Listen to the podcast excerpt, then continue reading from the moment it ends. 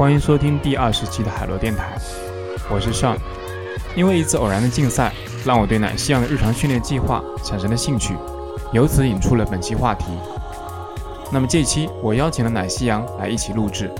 我们聊一聊平常会做的运动项目，如何养成长期运动习惯的，以及现阶段最喜欢和未来想要尝试的运动项目。那么下面请收听我们的正片节目。呃，大家好，我是海螺电台的 Sean。啊哈喽，大家好，我是 Bad Coffee 奶昔羊，我们又来聊运动了。这次节目是这样的，前段时间的话，啊，奶昔羊的话在 Apple Watch 上邀请我发起了一次运动竞赛，就是最终的就是运动分数的话差的非常的一个大。呃，当时奶昔羊的话，每天的话基本上都达到了六百分，六百分是最高的一个分数啊。然后，嗯。我就对奶昔羊在日常生活中怎么去保持这样的一个运动习惯有一些好奇，有一些疑问。他是怎么去做到这样一个能够在日常或者假期的时候都保持一个比较好的一个运动节奏的？所以呢，当时就说约他来聊一聊这个运动的话题。呃，前段时间的事情，那个奶昔羊，你可以说一下，呃，怎么会突然出现这样一个比较高强度的一个运动的一个竞赛？嗯，好的，对，呃。就这个事情是那个 Apple Watch，大家知道，就是用 Apple Watch 的朋友，就是应该会知道，它有一个竞赛，就嗯，两个人啊，比如说我跟 Sean，我发起一个挑战，就我们在七天之内看谁的总的运动的积分量，呃，谁的高，谁的高呢？就是在七天之后，就是他会把这个一个奖章颁给你，说啊，你赢了他，然后那个。但是他每天的运动的分数，他给你算的分数，这可能是一个什么加权分了，呃，不知道他背后是怎么算的。但是他最高分是六百分，对吧？对，就是也就是说，只只要你每天能达到六百分，你最起码不会输。是的，这个就是我呃跟大家挑战的一个策略，就是其实，在跟 Sean 比赛之前，就咱们。就是已经正常进行进行好几次这种竞赛了，对吧？是的，就是可能六次，上一周是第七次。然后之前我其实都是没有刻意的把这个挑战看成一个多重要，我只是说，嗯，我平常训练量是多少，它算出来是多少就行。但是上周我是刻意去想完成一个六百乘七这样一个看上去很圆满的一个成绩的，嗯嗯。就是想这么做的一个原因，也不是说我想赢跟我比赛的那些人，呃，是之前有一个网友，嗯，每次我跟他挑战的时候，他基本上都是六百乘七，这个就让我会觉得，呃，这个人怎么那么拼，嗯，然后觉得他挺有意思，我就跟他聊了聊，我是说，呃，你好厉害，然后每次都是六百乘七，他说。就是图个圆满，呃，原话大概是这么讲的。他说就圆满什么六百乘七，然后我就因为这这件事情已经是很久之前的事了，就是他每次都能达到六百这个事情，啊，我一直知道这个人，然后但是事情巧合是在呃，我之前已经不用 Apple Watch 了很长时间，嗯，大概有小半年，整个疫情期间。虽然现在还在疫情，但是没有当时那么严重了。整个疫情期间，我都没有用 Apple Watch，我用的是佳明的九四五。因为之前播客里面有跟大家讲过，我换了手表，然后我当时还请了那个少数派的三阳来跟我聊一聊他对跑步的一些作用吧。然后其实都没有用 Apple Watch，呃，就是佳明这个手表，它都挺好的，嗯，就是。训练的这个记录不能跟太多的人分享，因为国内用它的人太少了。然后我周围的朋友，也就是像你，还有我最近才还还有三阳，呃，还有另外的，就真的不超过三个人。然后这个时候，你只能跟自己比赛，呃，所谓就加加名的这个 slogan 叫 beat yesterday。然后其实跟自己比赛呢，就是有时候会有点无聊。嗯。呃，我这样大半年大半年下来，训练量还是在这样，但是没有特别，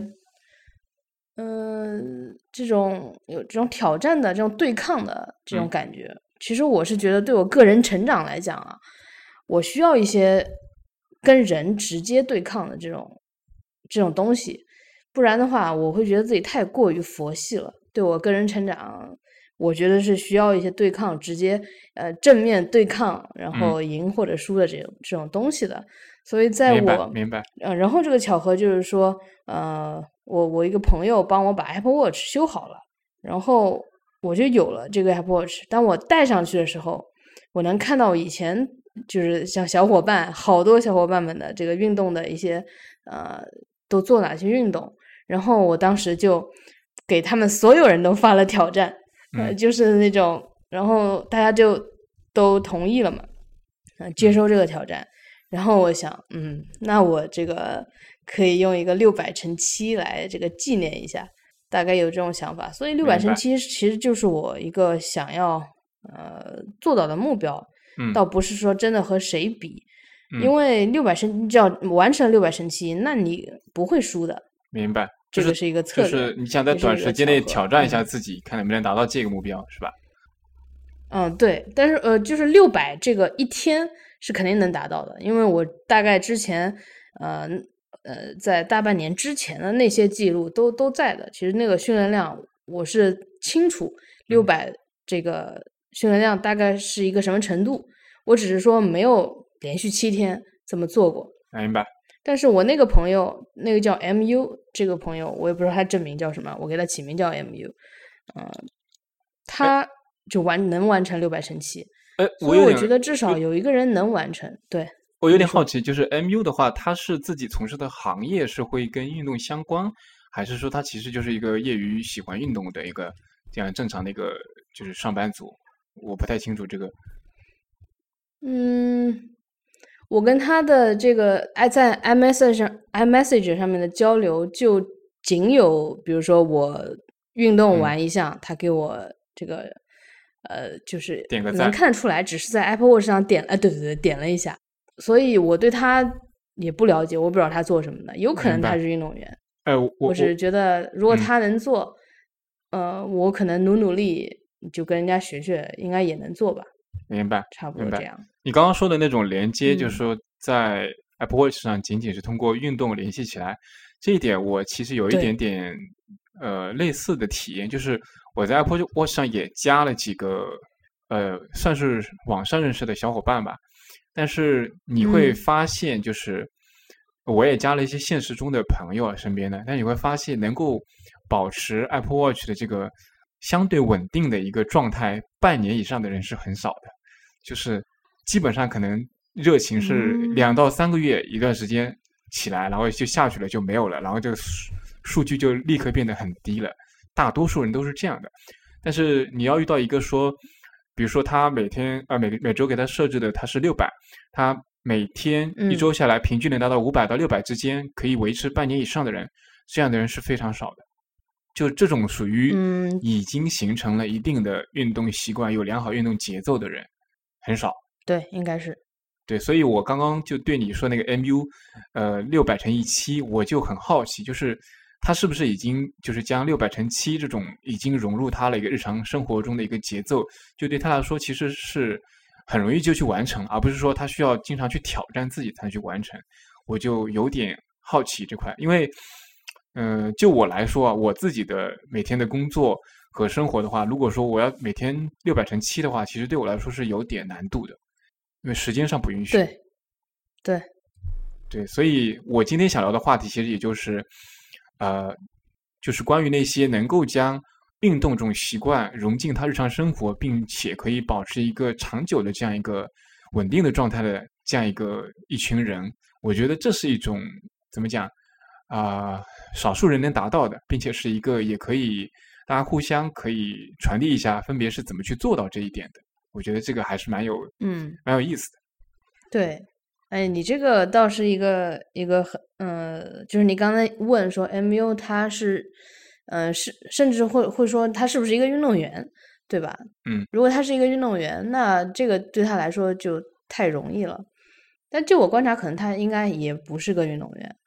所以希望 MU 如果听到这期播客，可以给我呃写个信，让我说一说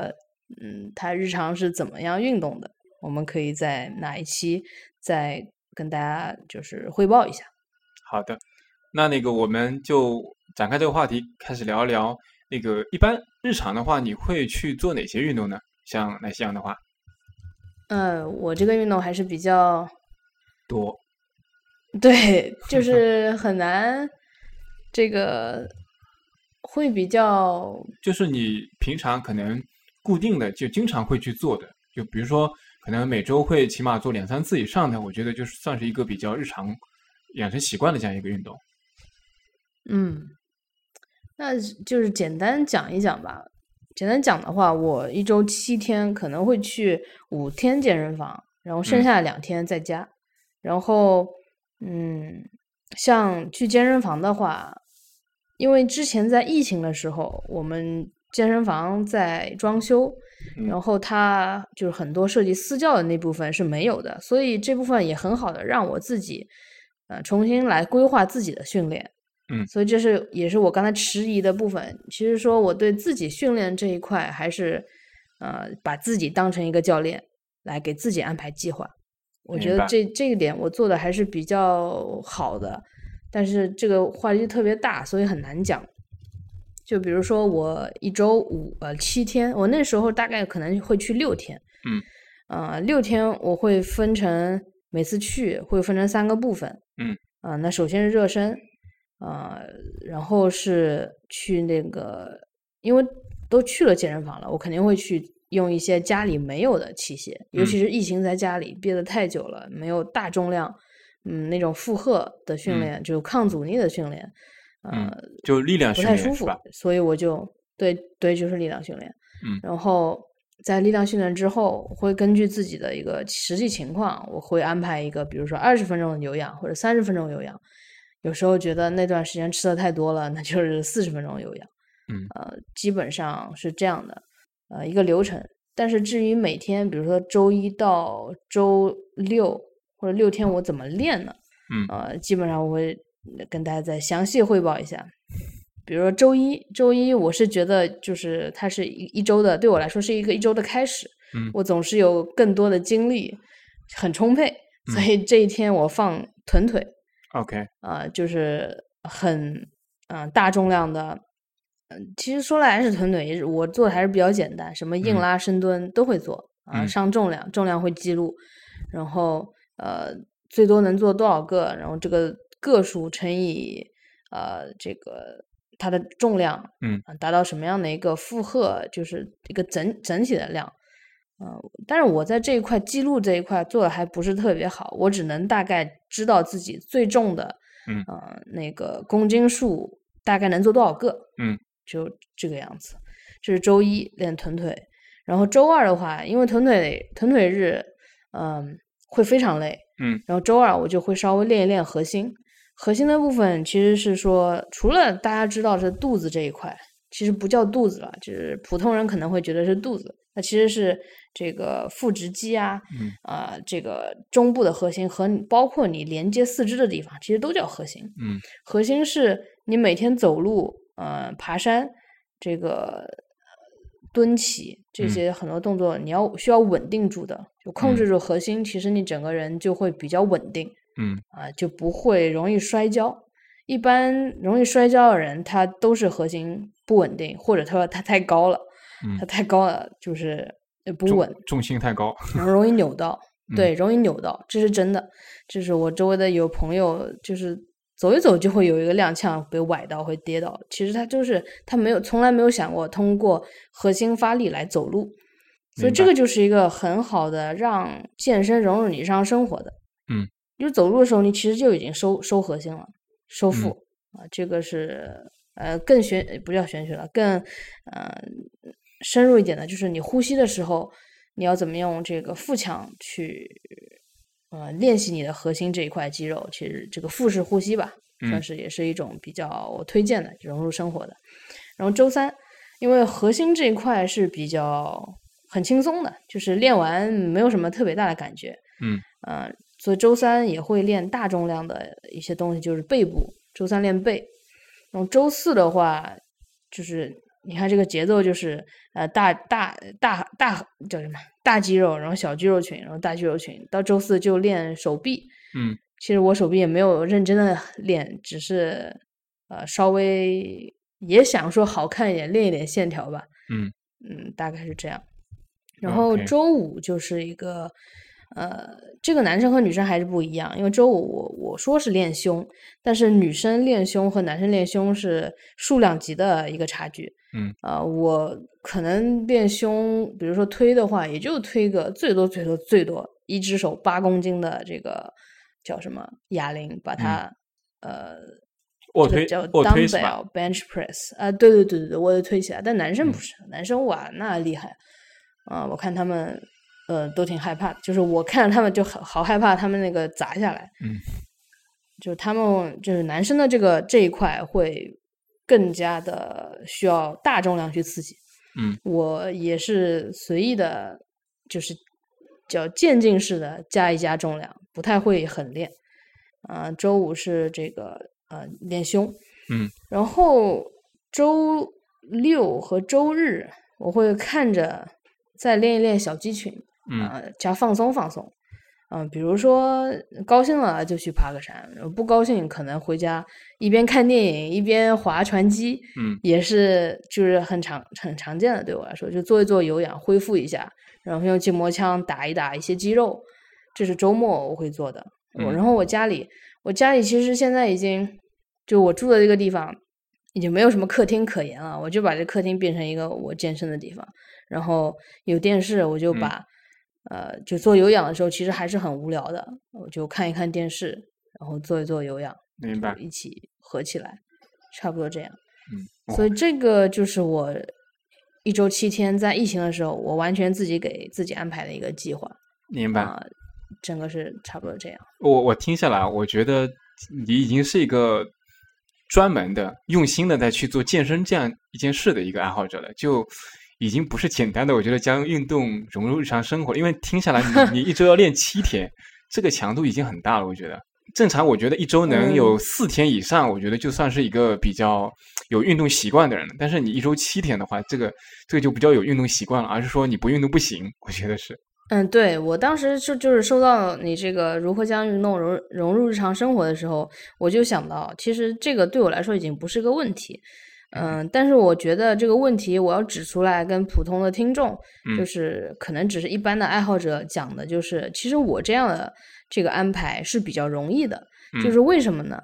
呃，因为我知道我反正都是天天要去，我不需要内心的纠结，说今天下雨我是去还是不去。嗯、今天可能加班多了一个小时，我去还是不去？我没有这个决定的犹豫的时候，我我就是去。就明白。其实这样反而是帮我减少做决策的这个精力，呃，就是不需要消耗这个精力，我反正去明白。呃去了我就知道要做什么了。明白。我想问一下，就是你刚刚提到，其实基本上你一周的训练，基本上把全身基本都覆盖到了。你看，你要练腿、练手臂、练胸、嗯练核心，嗯对，再加上有氧。嗯你这样每每嗯天的话，大概固定会花多长时间在？就比如说你星期一的话，你练腿，大概会多长时间？加上有氧，整个的一个训练过程。嗯、我实际在健身房待的时间，嗯，呃，应该是两个小时，六点到八点，哇，那差不多这个样子。那你这个，那我算它五天吧，二乘以五是十个小时，周末算它每嗯天两个小时吧，呃，十四个小时，也就是一一周的嗯运动时间起步就已经在十四个小时了。这嗯、也也也包括在路上换衣服的时间啊，差不多。OK，因为在健身房，可能你热热身，嗯，呃，也是需要一定时间的，所以确实很多。十个小时吧，我觉得可能十个小时应该，因为因为你周末还会爬山什么的嘛。哦，那我觉得你运动强度已经已经很大了，非常大。对我，我是觉得我的，嗯，怎么说，体能应该是明显的好过大部分女生吧，应该嗯是这么说。这个就是身材好不好看，当然要看你吃什么，嗯呃，但是体能这个东西是说，呃，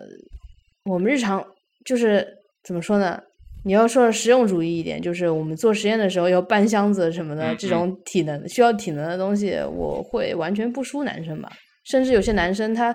呃，虽然力量大，但是他不会发力，嗯他一发力，他腰就很疼，这个其实是不太对的。明白。所以我是觉得，就是其实你这个题话题就就特别好了，就是将运动，将这种很多思想是可以融入日常生活，来帮助你生活、帮助工作的。明白，明白。这个地方可能介绍一下奶昔阳的背景，因为奶昔阳的话是老师，所以可能时间上，呃，如果说对对对，不是课程特别多的情况下，总体上时间是可以相对自己安排的。我我可以这么理解是吧？对对 OK，对对。那呃呃，，但但是也是这样的，我还补充一点，就比嗯如说我们有一门有两门课，比如这周有两门课，嗯这个课的时间是固定的，我只要避开这个课的时间，我可以早晨去做有氧或者早晨去跑个步，然后对我来说也不是什么特别压力大的事情。明白啊。那我我有个好奇啊，就是因为我还没有做到这么嗯大强度的一个就是力量运动，比如说你在周一周三周五这些高强度的两小时健身完之后，你回到家会觉得会比较疲乏，然后很难再进行一些呃，比如说创有需要创造力或者需要更多能量的这些呃活动嘛？比如说嗯写东西啊，或者读书啊等等，会有这种问题吗？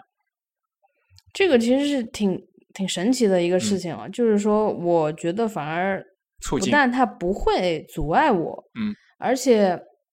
其实就像现在，现在就是我下午跟你录音之前，我是去划船了一会儿，嗯。然后洗澡，然后坐在这里，然后喝一杯气泡水，嗯，我觉得这个时候是我反而是一些创造力和更更有精神上面的这个力量去做一些输出的东西的时候，我我不知道为什么，但是每当这时候，我就是比如说我哼哧哼哧的从健身房回来，然后嗯。洗澡，把衣服放到洗衣机里面，呃，然后洗洗晾衣服，然后喝冰的气泡水，嗯，然后是其实是非常进入某种禅的模式，然后这个时候就开始打开电脑，反而是是我效率最高的时候，明白。呃，能够，我我就这是我的一个感觉吧，嗯。很多时候可能累了，所以想去健身，嗯。然后在健身的时候还是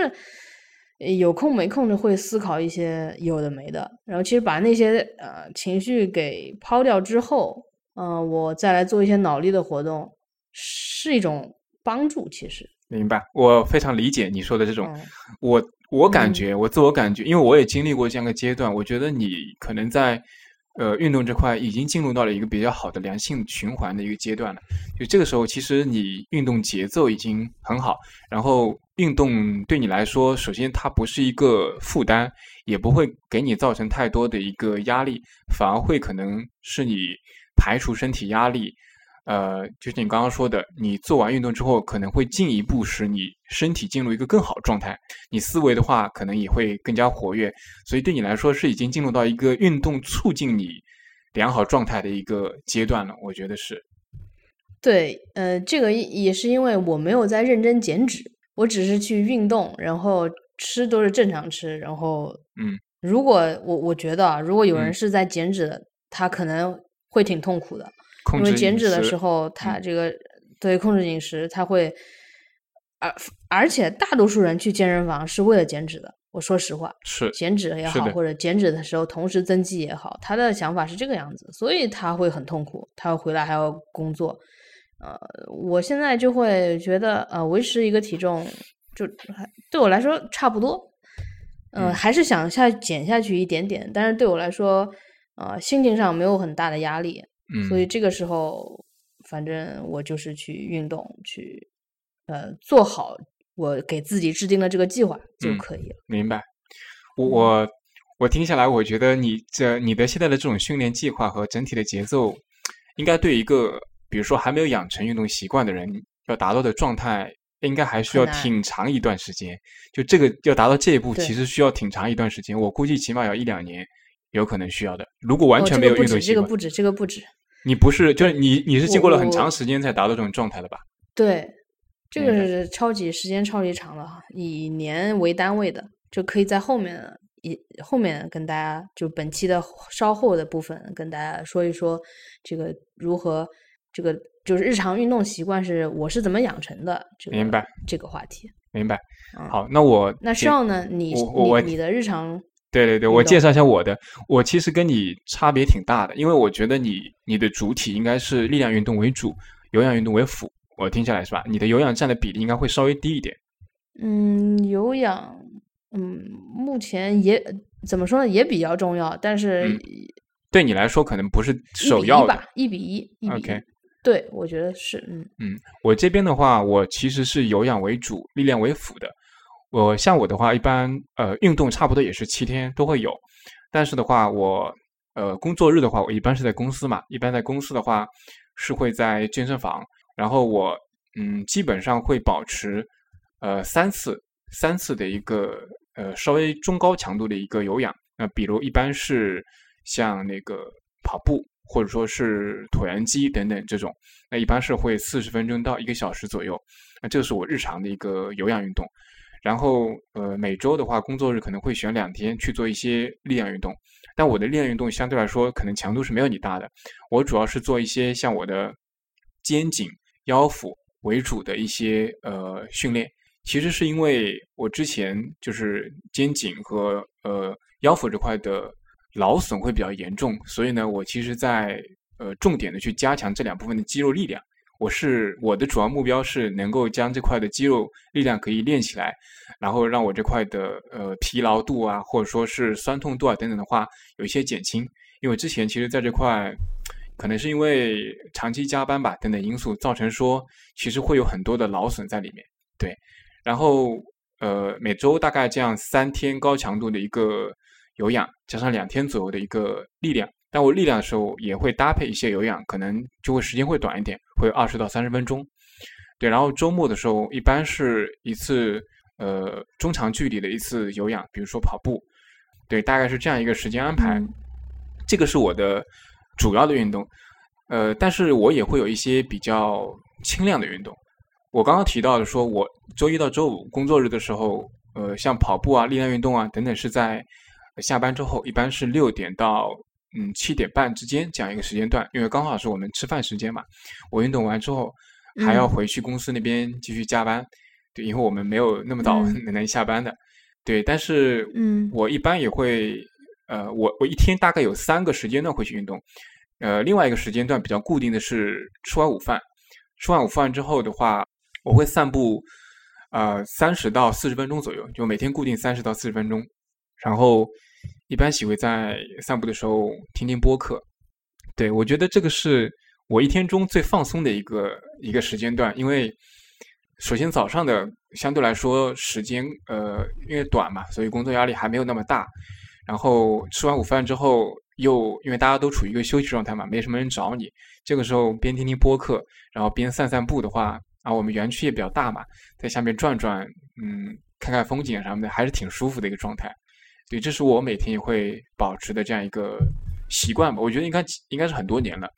这个是第二部分，可能我每天也会工作日，工作日基本上都会坚持去做这样散步。然后，呃，每天晚上回到家的话，因为我运动完之后，然后工作一会儿，然后可能会一到两个小时之后再回家。回到家之后，可能是在九点到十点这样个时间了，我还会做一下那个放松和拉伸的动作。就在家里会，我家里一般会有个瑜伽毯，然后因为我在公司的话，主要是做有氧、力量等等，其实都是一些训练嘛，它不是放松，所以呢，我回到家一般会去做一些像拉伸，像呃一些也是为了缓解肌肉疲劳度，或者说放松肩颈、放松腰腹等等的一些呃类似于瑜伽动作啊，或者说一些一些康复训练动作吧，你可以理解为，对对，所以。也是基本上是一一周会四到五天嘛，基本都会有。所以我的我的运动的话，其实会分成三部分。就我刚刚提到，第一个中午会有一个散步，然后晚上的时候，呃，我一般不吃饭的，就是会运动一个小时左右，大概就是一个中高强度的。然后晚上回去之后，会有一个放松或者一个拉伸的这样一个阶段。三部分，这三部分的话，是我基本上工作日都会比较。呃，比较稳定的去执行的这样一个状态，然后周末的话就不一定了，周末就比较比较随意一点，可能就是长距离训练一般会有，但其他的就会稍微放松一点，有一些自己的时间去做其他事情。我觉得，那我觉得你这个不很很不容易啊。呃，怎么讲？怎么讲很不容易？就是呃，就是我我不知道，我的是觉得我的工作强度工作强度会比较大，对对对，因为我工作强度差不多是早九晚九吧，大概是早九晚九这样一个时间节奏，所以你要说，嗯如果我按照早九晚九，如果不牺牲，比如说吃饭时间的话，其实我很难把很多的时呃很多时间用来运动的，因为其实适合运动的时间基本上都被工作占满了。你晚上那我能不能岔开一个话题？你说 我我想问你有尝试过就是 Soylent 或者若饭这种稍微快速补充一下，但是可以帮帮助，我觉得它是可以帮助健身的。嗯，讲实话，我还没有尝试过，不过我最近想试试看，哦因为我我最近哦也在尝试减脂。呃，什么原因？是因为哦，真的？为什么？因为嗯我这个状态，其实之前就是疫情之前，我总体上来说能够保持我的一个代谢处于一个相对均衡的状态，因为其实运动量也还可以，每天加起来有一个半小时吧，中高的一个这样一个嗯运动量。其实如果你吃的不是特别多的话，还是能够基本嗯上达到一个抵维持对抵消的一个状态。对，但是对在疫情期间的话，因为首先 健身房不能开，那我中高强度的力量训练和有氧就没有地方可以去做。对对，然后散步有的时候也很尴尬，也没法散，也不让出去，因为是的，对，所以是的，我每天运动时间就锐减到只有半小时，然后嗯经历了三四个月之后，身体达到了一个重新的一个平衡，就出现就整体就变胖了。然后，所以我这段时间就需要想把这个我的这个运动跟对重新达到一个新的一个平衡阶段。所以，呃，最近的这段段，我晚上可能要控制一下，就是摄入量，因为如果说还是保持摄入量的话，基本上还是一个保持你的摄入跟你的消明白嗯差不多的一个状态。是，所以我我你刚刚说的，我确实在想，呃，若饭或者 Soylent 的话，其实可以试试看，因为对我来说，我是需要一个在短时间内可以快速的吸收呃东西的这样一个一个状态的。因为我像我运动完之后，可能七点半了，这个时候我去吃饭，有的时候也没有了，然后我这个时候也很尴尬，到底嗯怎么去吃饭？嗯嗯，目前是比较嗯差的一个状态，因为有的时候我可能会吃面包，有的时候会自己从家里带一些东西过来，嗯但是不稳定，就它是一个很随意的一个状态。嗯，对，这个大概是我日常的一个安排。我觉得倒是，嗯，如果你愿意尝试的话，我们俩都可以来，就是进行一个，比如说一个月，我嗯们都来试一下，晚上只吃，比如说若饭，或者说哪一个来试试看，就看我们俩的体重有没有往下。哎因为这个我知道一个人是挺难的，嗯，哎，若饭这个东西，它本身是可以达到就是降低这种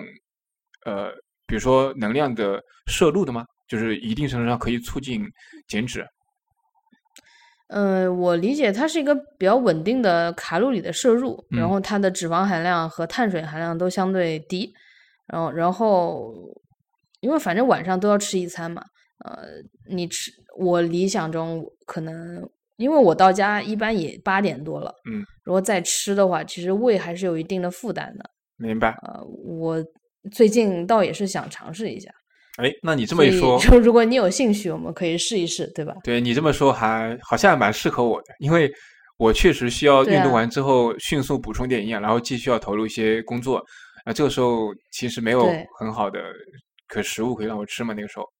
哎，可以，对，如果你吃碳水，因为碳水是最容易得到的一个东西，就是比如说面包，你吃下去就会有精力，但是会很疲劳的。嗯，对对，但但像我如果不吃的话，我真的有点难，因为我还要继续工作对，真的扛不住，就是你你脑子都转不过来，可能会。然后我我其实想聊一下，就是因为我刚刚提到说，你可能会有一些寒暑假嘛，就是对你来说，你会嗯是一个周期性的这样一个不同阶段，所以我不知道，呃，对于比如说日常的工作状态和你节假日状态，你这边会有一些变化吗？或者说会有呃每年的周期性的这样的变化吗？就对于你的运动的习惯来说，嗯，我感觉其实没有太多的变化，我嗯差异的部分其实是在饮食。我在工作日可以很好的去安排我的饮食，但是在节假日不太行。明白，呃，所以节假日，但你有社我有社交的需求啊，就嗯是还是要有一些朋友啊和家人啊一起的这些。明白。呃，就偶尔还要一起吃饭，了所以你可能不能尝试你日常那种对比较健康的、比较适合你的饮食方式。规律的。嗯，嗯，对，倒是工作日我能好好的安排，节假日，嗯。就会稍微佛系一点，或者，呃，比较夸张的是，我有一些策略了，就比如说朋友过来，我会说你想不想去爬山？嗯，你想不想去我的健身房看一看我是怎么运动的？就这些很无聊的这些小伎俩。明白，对，明白。我那那对于你来说呢？其实我问这个问题的主要原因是，嗯，呃，我观察到大多数人其实是有差异的，就是我包括我自己啊，我觉得也是有差异的，因为嗯。对我我这样一个典型的上班族来说，其实工作日跟节假日的整体的一个呃消耗强度差异是很大的。你看，工作日的强度是非常大的，节假日比如周末这种，或者说是端午节啊、中秋节这种，其实基本上就处于一个完全放松的一个状态。那这个时候，其实很多人会选择，就是可能比如说有些人会选择宅在家里啊，看剧啊，啊看漫画或者出去玩，其实。首先，时间上你会你会立刻分配掉去做其他事情。那做其他事情，你在外面逛街啊，或者说在家面看剧啊，或者等等的话，你就很难再划分出一个固定的时间用来去做训练。所以，嗯，呃，还有就是，比如说像节假日啊，你可能要回家呀，或者说跟家人一起呃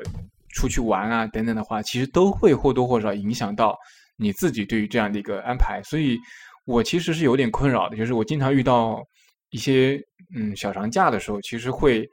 反而打乱我这样的一个运动节奏。最明显的就是像十一国庆和春节这种，就是比如说像十一国庆、春节，我起码有一个我是回家的，会回我自己的那个老家嘛。嗯嗯。对，但是在老家的话，就会有很多问题，比如说没有健身房，是吧？然后在家里的话，有又没有足够的运动设备，也或者场地。也没有，也没有瑜伽毯，然后也没有划船机，也没有，是吧？就是很多东西都没有，这就会造成说你想保持你自己的运动习惯就很难。这一点我还蛮困扰我的，就是我我问这个话题是因为就是我遇到了这样一个问题，确实是我经常要在节假日的时候努力让自己保持这种运动的节奏，但是往往实际嗯效果只能是平常的百分之五十左右。明白，我我我倒是有。嗯，算是能解决的，或者说改变的一些方法吧。嗯，呃，我我也会回家，就是，但是我回来都会跑步，因为我我们家就在我们就是我爸工作的那个学校的对面，然后我就和那些在操场上运动的体育生，他们因为因为我们学校体育生会在那边运动，然后我就去跑步什么的。嗯嗯，当然如果下雨天的话，这就不方便了嘛，所以下雨天我会在家做。自重的训练，明白。是自重训练，其实挺适合这样的场景的。明白。对你说的这一点，没有任何器械。对对对，你说的这一点也是我找到了其中一个方，就是我一定要在我日常的运动中找到一到两种非常不依赖场地和设备的运动。比如说像你刚刚说的，像跑步，其实对场地要求相对是低的。即使你没有操场，你在小区周边或者找个地方可以。不至于有太多车，其实也是可以跑的嘛，只要你双鞋，是吧？对。或者像你说自重，在家里可能就找一个地方，有地方铺下来东西，其实就可以做一些训练。嗯，对。对，像这种是的，不太依赖太多的场地和设备的，其实我觉得是能够让你降低一些阻碍，去防止说你打断这种运动节奏的。所以我其实常年将跑步作为一个我的主要运动之一。的原因就是因为我觉得这个其实是能够比较好长期去坚持的，像其他很多，你比如说游游泳啊等等的话就很难，因为对场地的要求确实有点高。嗯，好，然后其实我们刚刚在谈到前面话题的时候，也谈到一个，呃，其实你刚刚讲到说你不是在短期内达到这样一个运动的状态的，可能是经历了很久的一个状态。是我我想问的就是。在日常生活中这样去持续的运动，你是怎么去做到这种长期的坚持的？呃，大多数人可能觉得是坚持啊，当然我觉得这个词后面会解释一下。在我看来，它可能不是用“坚持”这个词，但是很多人看到是觉得哇，你怎么能保持长期坚持运动的，是吧？我相信很多人可能会这么问你。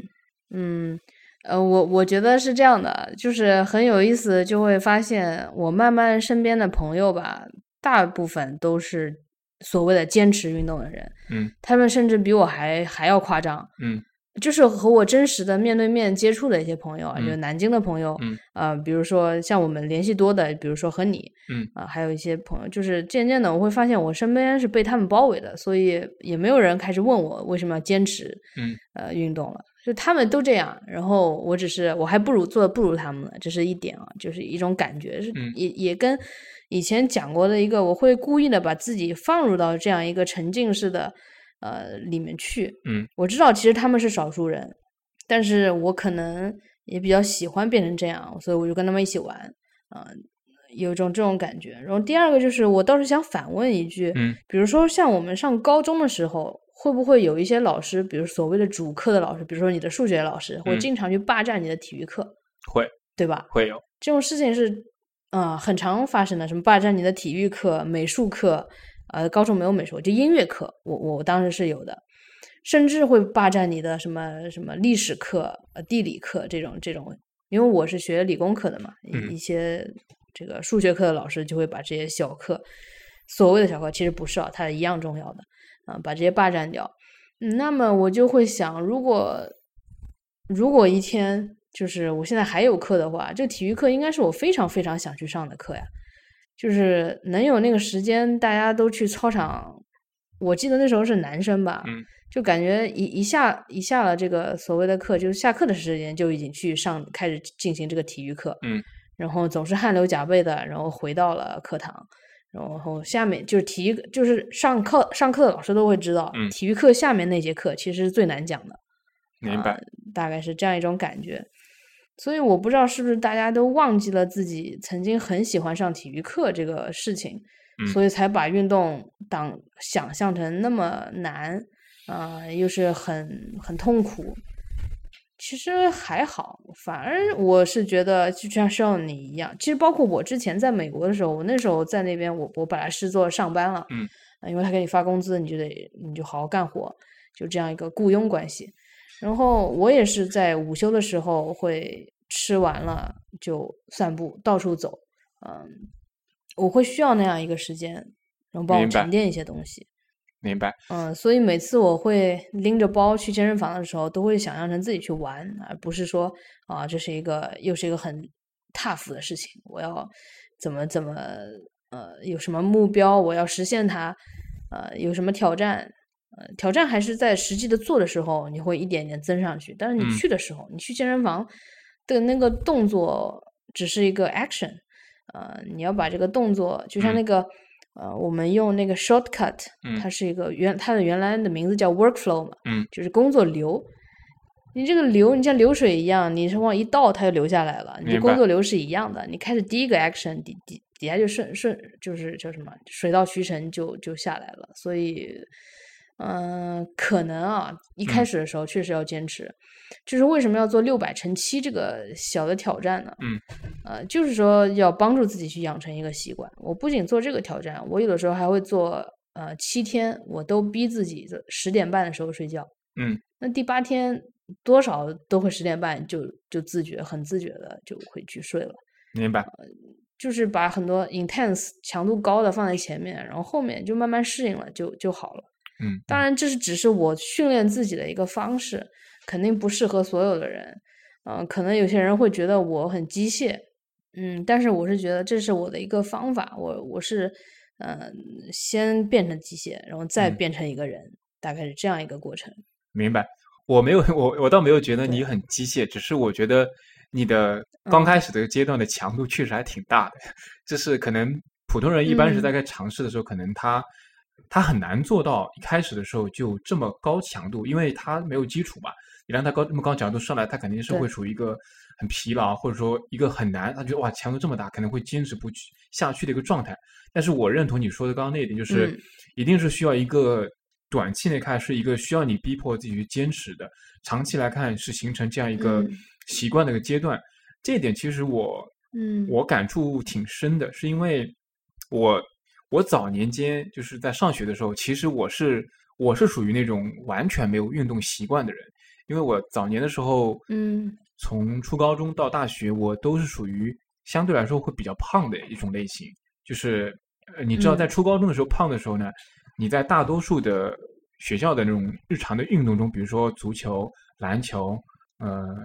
这种大球运动中，你是很难参与进去的，因为你基本上就是你胖就会限制你速度嘛，那你不太可能去能在里面承担一个很好的角色，这个是身体因素造成的，所以呢，你就会不那么喜欢那些大球运动。所以那时候我可能会做的比较多的是些小球，比如说像羽毛球啊、乒乓球啊等等，这些其实相对来说对体能消耗稍微小一点的一些运动。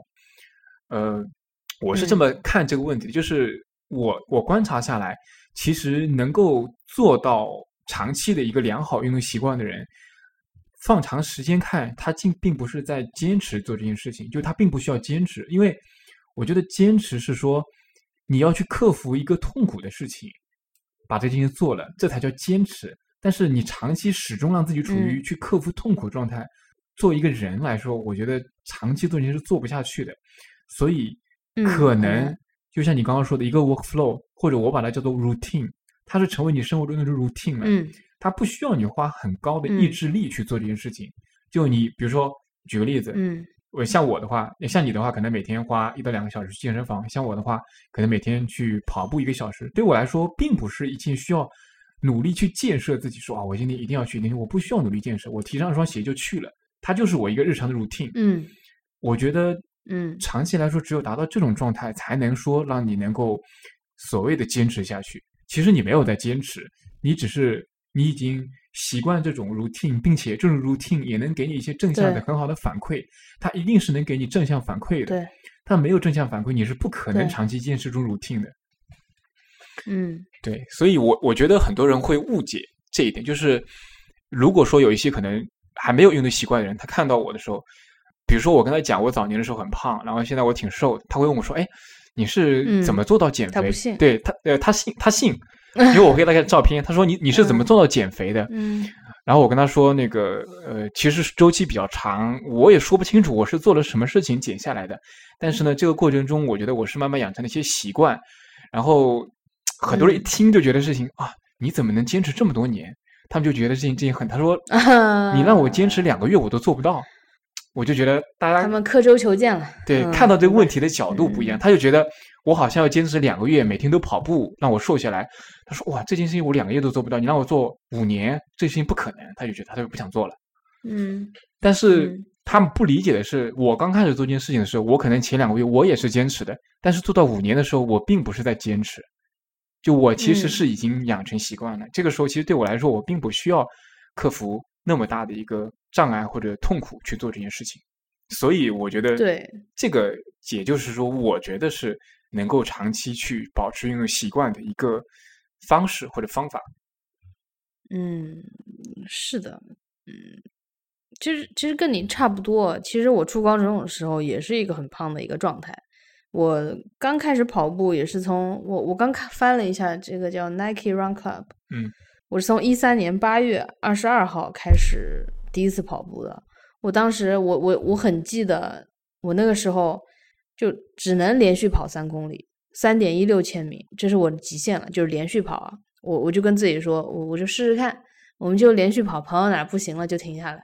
就是三公里，而且这个就是配速是二十八分钟十七秒，大概每每一个每公里跑了九分钟，有这个样子。嗯，我刚开始三公里都跑不到，就我刚开始三公里都跑不到，就连续的是吧？对，连续的三公里我都跑不到，我只能跑到一到两公里。刚开始就是龟速，真的属于龟速状态。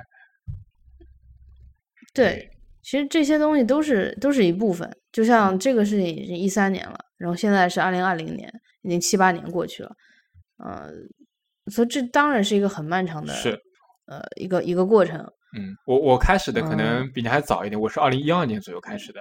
就是我真的开始嗯规律性的跑步和减脂，那个时候是减脂为主，是二零一二年左右开始的。那个时候我大概可能花了一到两年时间吧，就是慢慢养成了一个跑步的习惯。因为那个时候我我大学的时候已经将我高中的时候呃体重控制一些，但是大学的时候用的方法都是基本就是偏向节食那一类。就是减少摄入，对，减少少吃。但是工作之后，你不可能少少吃太多，因为你得干活，是吧？你那个工作强度在那边，你吃很少，你承受不住。所以呢，就逼着自己一定要开始去做运动。你只有多消耗，你才可能是达到平衡嘛。所以那个时候我开始慢慢慢养成这样一个运动习惯的。对，其实我们俩都是一个很好的例子。我之前还有朋友讲，我说我其实觉得胖它其实是一种病，嗯，是一种，但当然很瘦很瘦也是一种病啊，在我看来，就是说这个病呢不算是什么很严重的一些病，它只是一些紊乱，然后嗯，我们需要通过一些改变，把我们自己拉回到一个自己认为平衡的状态。就像有些人可能现觉得我我其实上一次见你已经已经很久的一个事情了。可能是博物志几周年那个时候，四周年还是什么时候？反正，嗯，我是觉得，从我第一次看到你的时候，我一直都是觉得你是瘦的，我没有觉得你胖过。但是你你说了，你之前就是是胖的时候，嗯，我其实能能理解你从那那个自己到现在自己做出的所有的努力，我都非常能感同身受，因为我也是这样过来的。然后。我就能很能理解现在一些呃在减脂的人他们的痛苦在哪里，然后呃那个也是知道他们要经历哪些痛苦才能嗯恢复一个他们自己认为平衡的状态。明白，我我所以很多女生是很不容易的。对对，就像你说的那个，就现在很多人想减脂嘛，但是我一开始很早年的时候就在学校里面的时候减脂，其实出发点是就是。呃，怎么讲？就是处于一个比较胖的状态、肥胖状态的这样一个呃，不管是少年或者少女，在学校里的话，其实多少会受到一些排挤的。即使他不是一个明面上，他一定是会有这样一个隐性的排挤的。所以呢，其实对于青春期的短板了，对对对，就你一定会在某些地方是弱于别人的。所以不管是你在运动啊，在哪些方面，就你会你会让觉得你这个地方不行，对，让自己不自信，对，所以。所以在那个时候，我其实那一点对我的自信或者对我的伤害，总体来说那个是比较大的。就是我一直因为那个时候那一点，就是会不太内心里总是不太自信。所以呢，那也是我触发想让自己能够瘦下来，达到一种呃我自己更舒服的状态的一个主要的动机。对，然后我我其实印印象比较深的是有一年。我应该是在一七年左右吧，那个时候已经从我瘦下来大概有五六年时间了，而且那个时候我已经有常年的跑步和打网球等等的习惯。有一次我记得在网球场上跟一些那个网上认识的朋友约打球，然后打球打完之后，呃，旁边有几个也是一起来的朋友不认识，但是呢，他们也是应该日常打球的。然后他过来说：“哎，他说那个朋友，他说我看你那个。”就是打网球的状态挺好的。他说：“你身体状态是怎么可以保持的这么好的？”就他说：“他说我觉得你整体的身材和整体的那个肌肉比例上面都保持的很好。”我当时就很惊讶，嗯，因为从来没有人跟我说过这种话，就是从我记事起，从来没有人跟我说过我的身体比例很好，身体状态好。对，第一次有人 直接告诉我说，因为他没有，他完全没有我以往的任何。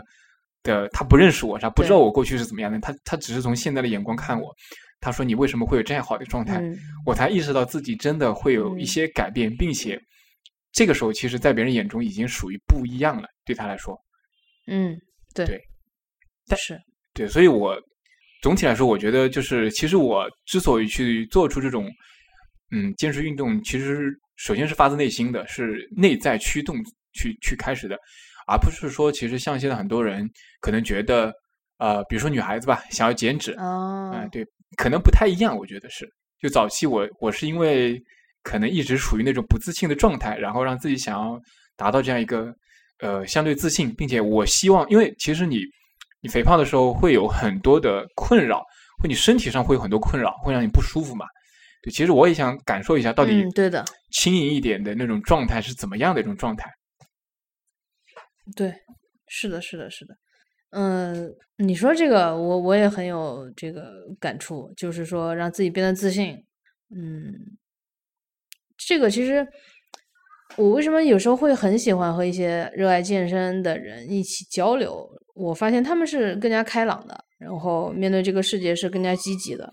嗯，然后尤其是一个特征吧，我不知道你有没有注意过，呃，有一次我和我的那个康复的小教练。一起，我第一次看到他的时候，我就还挺喜欢他的，因为他的肩是打开的，女生，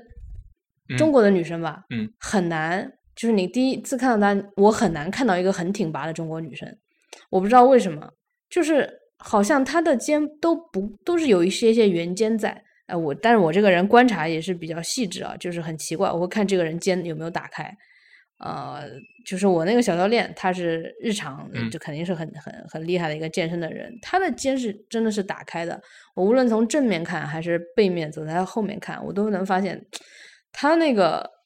就是很有型啊，嗯，就是那种给你的那种呃，身形板带来的身形板正是吧？赶上去就是非常有力量的感觉，一种。呃，很有魅力，然后很很阳光、很积极的一种一种状态，呃，是我就是非常喜欢的。对你你说的这个其实挺常见的，就是因为我在原公司里的话，其实也会接触大量的男生女生嘛。其实你会发现，对特别像互联网这个行业啊，就是因为可能大家 伏案的时间真的太久了，所以你真的要找到一个，对，就是就像你刚刚说的，双肩打开、身材身体挺拔的人，嗯，很难很难。对，就是对的，因为他这个行业从事的关系，它的强度很大。大多数人，如果你没有运嗯动习惯的话，你一定是属于一种有点萎靡。有点萎靡或有点驼背、半驼背的状态，佝偻着那种，会有这种的。嗯，不是他没办法，因为你的强度在那边，你的身体肌肉始终保持的状态，它一定会慢慢慢慢就是变成这种状态的。只有你说你保持一个强有力的、有节奏的这样运动的习惯，你才能自己使它维持到这样一个比较挺拔、比较板正的这样一个状态。这个是需要付出很多代价的。对，对，对，所以确实是，我也看到很多就是女生，就是一同样是一个女生，可能同样的身材，可能同样的胖瘦，但是挺拔和不挺拔两个人完全不一样。嗯，是的，这个我觉得是会影响一些气质的。当当然，这只是我的个人审美，或者说咱俩的这个审美是这样的，呃，对吧？这也嗯不能，哎，我想了解一下，就是因为我看你做过这么多运动，除了一些健身房的，也有很多嗯户外的一些运动。嗯你现在最喜欢的运动是什么？对。呃，最喜欢的运动，我想了一下，可能说实话还是爬山吧。OK，、呃，再具体一点，可能就近可可实现的，就嗯是家门口爬紫金山。嗯呃，我可能还更喜欢喜欢更喜欢一个人去。嗯呃，因为我一个人能感受到，就是和和看看不同的树，然后不同的植物，这种会非常愉快。嗯，一个人的原因就是把我和自然放到一起。一个人是原因是你你觉得跟别人一起的话，可能他的呃爬山的节奏或者说看东西的节奏跟你可能是不一样的，是不是？还是更自由的状态？是因为、啊，有这个方面的考虑，嗯、有这个方面的考虑，就是我之前也带过我们实验室的这个同学们，嗯这师弟师妹们，带他们去爬个山，呃，就是因为觉得大家那段时间就整个实验室的气氛不是很高涨，有嗯些人的文章被拒掉了，有些人的文章迟迟的就很难产，嗯，我觉得应该带他们去放松一下，嗯，去挑战一下身体上的一些东西吧。然后我们好像就也就来了就八九个人，还分成了四个梯队。嗯，然后我一个人已经到了上面了，然后下面我说我给你们做标记，你们到这个时候是往左拐还是往右拐？嗯，呃，然后我发现就是后来呢跟我一起走上去，就是跟我一个速度上去的是两个呃两个女生，她们是研究生快毕业了。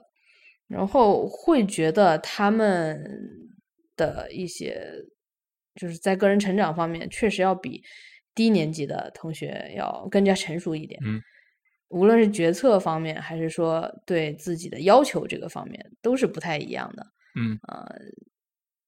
我不能说这个是一个直接的看人的一个方法，嗯但是它确实反映一个人的性格，啊、嗯够不够坚韧，够不够想去挑战一些东西，还是说，因为紫金山从那个一个山顶公园到最上面一个顶，还是有一些些小的距离。我那时候就跟他们讲说，我们要不要，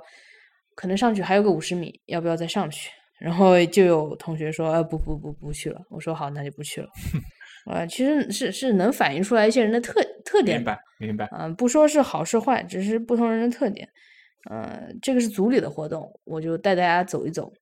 然后第二天就跟我说每个人的腿啊酸啊什么的，我说这很正常，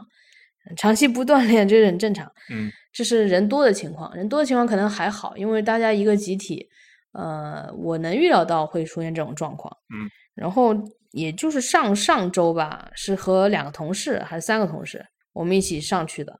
嗯，我们都是科研工作者，嗯。所以我们聊的话题也大多是跟科研啊相关，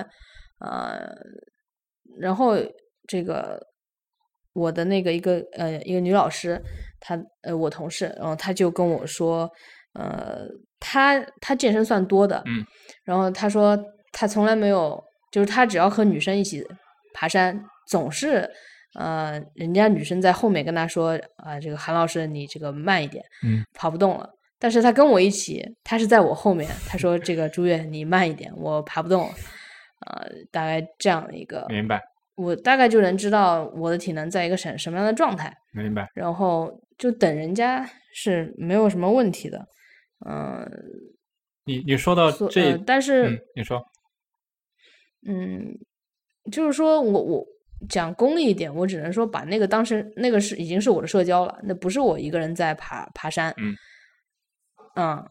嗯，没有那么单纯，我觉得，呃，然后我更喜欢一个人的最主要原因，因为我就是认真的在做爬山这个事情，就或多或少你我不需要照顾任何人的想。你跟别人一起的时候，比如说别人说不想爬的时候，其实你就没有那么畅快，因为你可能还想爬，你可能还没有达到自己爬的那个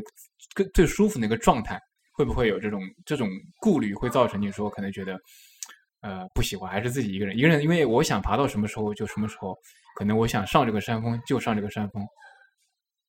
对，有时候包括配速也是，嗯。就是我可能我这个时候就想稍微挑战一下配速，我赶紧大步流星的跑上去看一看心跳加速了多快。但是和其他人的时候，多少都会呃考虑到人家的状态，然后考虑到呃这种这种场景下吧，所以还是就如果我把爬山当成自己一个放松，当成是我最喜欢的一个运动的时候，我只是我希望我可能我能很单纯的去享受这个运动。呃，如果是很多人，那对我来说就是一个呃一个一个社交活动。明白？嗯、当然，可能是最好的一个状状况是和你，比如和我，嗯、比如说好朋友，嗯你就两个人，然后你们同时啊、呃一边爬山一边聊天，其实也是一个非常理想的状态。嗯或者说我说我我想爬到那边，他说哦，那你爬到那边就我们一起去，什么这个这个也不是一个问题了。嗯，那主要就是我不想把爬山和其他的一些东西结合到一起。明白？如果结合到一起，可能把自己的这个需求会稍微降低一点，那就去嗯做其他的事情。嗯但是这个时候就感觉不是爬山了，爬山只是一个介质。明白？明白？哎呦，很难，我这人可能就是想太多。对我刚想说的就是，呃，最最喜欢的运动，我想这个喜欢可能我喜欢的这个爬山多少和自由呃是相关的，呃，因为最近就是有陪朋友去那个去湖里面游泳，我嗯我没有下去，但是朋友下去了。我就看他在里面游泳，我只是在岸上看看书，然后就是这个也也是在紫金山里面的一块地方，就走一走，我走走自己走走，然后感受一下这个紫金山。呃，我就是觉得他在里面游泳是一种非常自由的状态。嗯，然后当然里面也有其他的大爷、呃什么大妈之类的都有。然后我就会想起小时候我爸带我去某个湖或者河里面游泳的呃那个那个场景。嗯嗯，是一种还蛮自由的一个状态，因为我说的游泳，我我自己真正游泳的肯定是在泳池里面，嗯呃，这个有消毒水的这些地方，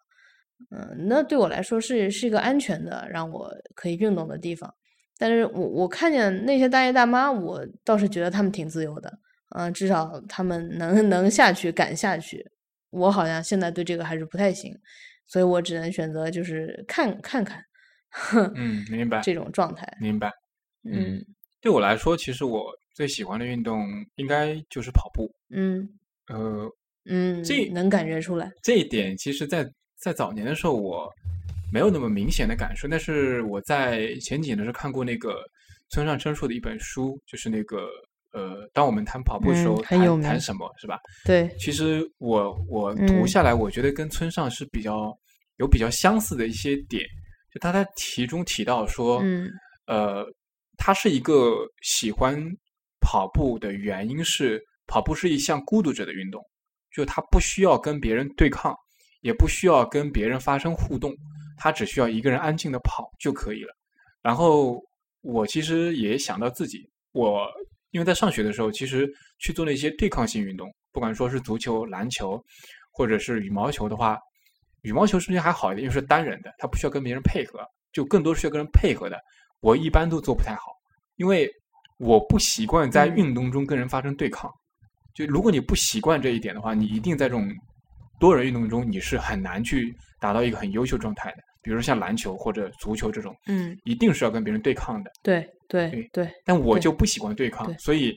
我为什么会喜欢就跑步这种？因为它它给我这种安全感，就是我可以完全掌控这种运动，它只需要我一个人，我想跑多快跑多快，我想跑多慢跑多慢，我只嗯需要给自己跑就可以了，我甚至不用跟人比。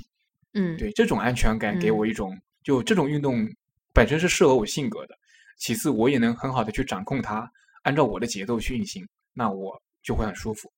然后是的，呃，那接下来我问，就是你最想尝试或者挑战的运动是什么？就是可能不是你现在在做的，你比如说你想后续以后去尝试或者挑战的一些有难度的一些运动。嗯，就像我之前说的跑酷吧，其实跑酷它是一个很大的一个概念。嗯呃，我当时是想做里面几个动作，呃，在我跑酷教练的不这个教教诲之下，嗯然后我认真的上了几次课之后，他就去一个地方工作了，就是好像是去杭州吧。嗯然后那段时间他就不在南京，然后而且是大半年。啊，小半年吧，不在南京，然后就就停下来了，这个这锅就完全甩给他，然后就没有继续下去。但是我一直想做的那个动作就叫一个 J Step Gainer，啊、这个呃可以贴在 show notes 里嗯面。它大概是做一个有点像后空翻、原地的这种，嗯反正就很很很潇洒的一个动作。但是我知道大概率我很难做到，因为我空翻这个动作都很难做到，因为它对眼睛的压力要求比较大。我可能不会冒这个风险去练习这个动作，但是它是我一直想呃挑战的，就是说你想你你说最想尝试嗯或者挑战的话，这个动作应该是，就跑酷里面的这一项这个动作，大家可以搜一搜它它是怎么怎么做到的。明白。它是很很很，呃，很怎么说优雅的一个跑酷动作。嗯它是就是把自己的腿一甩，然后做一个原地的后空翻。厉害的人他可以连着做，明白，就是这样一个运动。期待期待你有一天做出这个动作，然后拍一个 vlog 放出来。好，我我这边其实我比较想尝试或挑战的是一个、呃赛事，我比较想参加那个铁人三项。我哇，哪一种铁人三项？就是给你鼓励一下，哪一种？游泳、自行车、跑步三个。哎，不是，就是多多少公里的那一种？呃，它不是有小铁人三项啊？标准的吧？标铁我觉得还可以，一点五公里游泳，四十公里骑车，嗯十、公里跑步，我觉得还正常人练一练应该是可以达到的。对，可以。好，那我们继续往下看啊，就是最后一项了。最后一项说话就是，呃，想围绕运动去推荐一样东西，呃，无论是硬件啊、软件啊，或者是书籍、电影啊，或者是哪怕一套方法论也可以。就有没有什么你想推荐的？呃，说推荐一样东西的话，那我现在我觉得应该是，呃，就热身这个事情，尤其是对嗯可能快三十岁，然后包括三十岁之后的一些人，呃，不论是想开始还是已经开始，还是开始了很久的人，就推荐他呃好好做热身，把热身当成训练的一部分，一嗯个很重要的一个部分。嗯、来做，然后具体来说是哪个热身呢？我最近发现，就是我之前热身，就对于热身也是有一个自己的一个过程的。那我最先的热身就是教练说你去跑步机，嗯啊，这个速度从慢到高，你先走个五分钟，再跑个两分钟，再弄个三分钟，那个呃，再把速度降下来，差不多身体热了就来训练。我发现那个不太好，嗯，因为它就是跑步，你能调动的肌肉，你能打开的关节还是很有限的。它只是让你身体心率热起来，这个太低端了。或者说，国内如果哪个教练跟你这样说，你就这个教练不太行，你就不要花钱请他了啊，你还不如请我呢。然后我想说，这个热身就是一个叫 Animal Flow 的东西，就是在美国，呃，很多教练本人就开始练这个东西，叫 Animal Flow，呃，是一种叫把自己当成一某一种就是爬行动物啊，还有呃。就是各种动物的一些姿态，有点像五禽戏的那种感觉啊，但是不是这个也不是特别大的重点。但最重要的一点是说，Animal Flow 里面一个叫髋关节打开的一个动作，就是 Animal Flow 它有很多动作，你甚至可以自己编动作啊。但是最重要的，我觉得我能受益到最多的就是一个叫髋关节打开啊的这个目目的，因为就。针对我们播客的这个听众，IT 行业的，就像你之前说的，呃，程序员很多，他们每天就是那个姿势。其实我们看一看，我们的髋关节始终是处在一个，你手好歹你还动一动，你头动一动，但是你很少去动这个髋关节。髋关节就是你爬楼的时候你需要用它，啊，但是你一坐，它是就固定在那了。嗯，啊，这样一个呃。呃，关节髋关节是我觉得很很需要被打开的。然后里面大家可以去给他给大家几两个 B 站的一个链接吧，大家可以去这个前浪后浪这个站看一看这个 Animal Flow 怎么打开它的髋关节。啊，但是需要注意的是，呃，这个 Animal Flow 其实是一个很高阶的一个动作，就是你所有的动作你可能只能做一到两个，这是很正常的。啊，就最基础的一到两个可能会做。呃，第三个可能就做不起来了，因为它是一个很高阶的，啊，你要想是美国的那些一些专业的教练他们会去练的东西，呃，我想推荐的只是说 Animal Flow 里面把髋关节打开的一些动作，嗯，我也会贴在把，因为它是一个涉及到动作的，我觉得还是说也没什么用，大家自己去看链接就行。我其中想给大家推荐的只是说用 Animal Flow 的里面的一两个动作帮我们打开髋关节来进行热身，明白，这个应该能理解吧？就不是说大家要去打一套 五禽戏了，不是的，就是利用这个 Animal Flow 里面的一两个动作去打开髋关节进行热身，因为这是我做到，我觉得把它加入到我的热身的这个 routine 里面，我觉得我的髋关节会会很舒服，然后整个确实有一种被打开，然后骨头和骨头之间更加轻巧、更灵活的这样一个动作。OK，明白。这样子，你既然你推荐了热身，那我们给整套。我推荐的是拉伸放松运动。很多人其实很忽略拉伸放松这一点，就是高强度、中高强度运动完之后一定要做拉伸放松，这个是非常重要的。就是我们仅以跑步来举例的话，呃，如果说你在跑步完之后不做拉伸放松的话，第一个的话，你呃肌肉里面的乳酸就很难排出来。第二个的话，会比较容易造成受伤，对，所以说，呃，在做中强度运动之后，其实做一些拉伸放松的话，可以很好的保护你的肌肉，也可以让你减少第二天之后的酸痛感。对，呃，我为什么提这一点呢？是因为有很多嗯跑步爱好者，就是他可能跑了一段时间，比如说刚开始跑五公里以下的时候，其实基本上你不做任何拉伸也没有太大问题，因为强度不大嘛。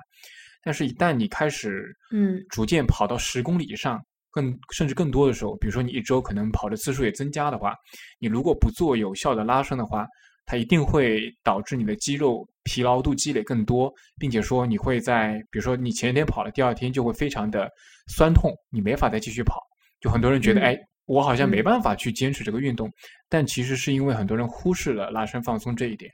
其实只要你在。嗯，比如说在中长跑跑完之后，你做一个比较系统的十五到二十分钟的一个拉伸，那这样的话，其实基本上你第二天还可以继续跑，甚至不会有任何的酸痛感。所以我很推荐大家去重视拉伸放松这一点，并且去找到一个适合自己的那一套方法。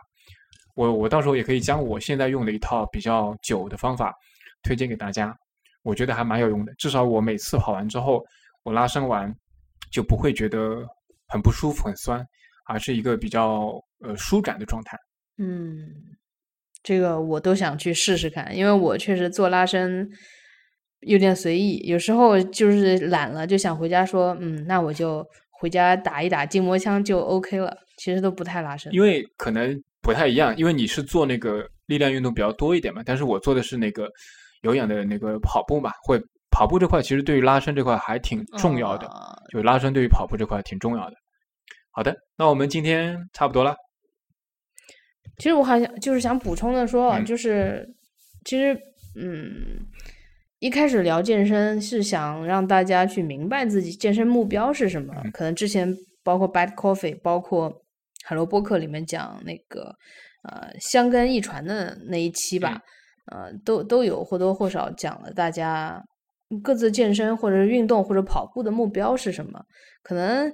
嗯，每个人现在可能多或多或少了解了自己的目标是什么，哪怕你就是说我就是减脂，然后稍微改善一下体型，呃，但是就是这一期可能跟大家就又把这件事情，就是更推进了一点，就具体呃说到，因为随随着我和 Sean 我们两个人的对健身的不断的深入的理解，从